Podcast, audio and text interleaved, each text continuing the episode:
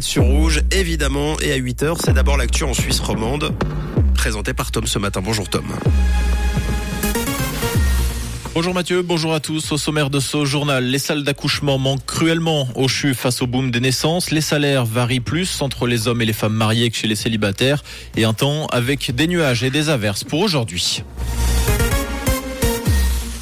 Le CHUV manque de salles d'accouchement, alerte lancée dans le dernier rapport de la commission de gestion du Grand Conseil. Selon elle, il manquerait 3 à 4 salles d'accouchement dans le centre hospitalier lausannois pour être aux normes suisses et faire face à une demande extrêmement forte.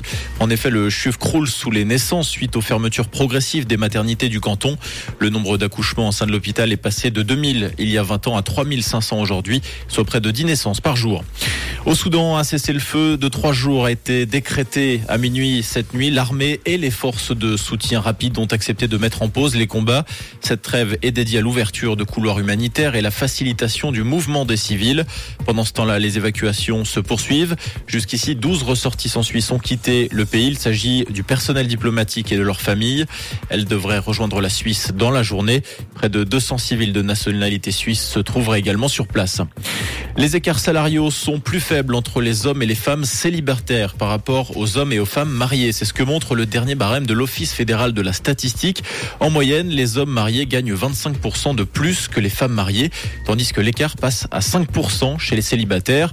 Les données montrent également que les hommes mariés gagnent nettement plus que les hommes célibataires. En revanche, à partir de 54 ans, le salaire moyen des femmes non mariées dépasse celui des hommes célibataires. Les communes de Lavemorcle et Saint-Maurice font désormais partie de l'agglomération intercantonale Chablais-Aglo, une des seules agglomérations de ce genre dans le pays.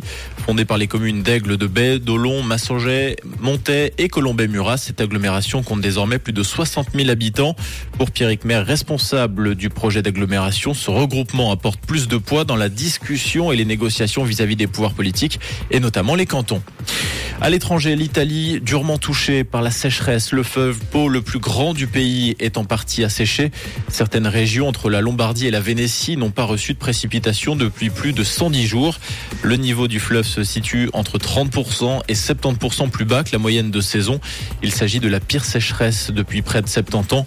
Des opérations de rationnement ont débuté dans plusieurs communes, notamment l'interdiction d'arroser son jardin ou remplir sa piscine.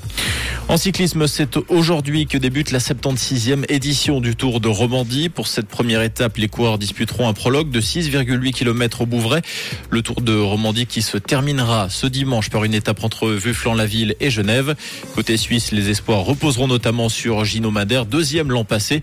À cette occasion, nous aurons le directeur du Tour de Romandie, Richard Chassot, en invité à 8h10.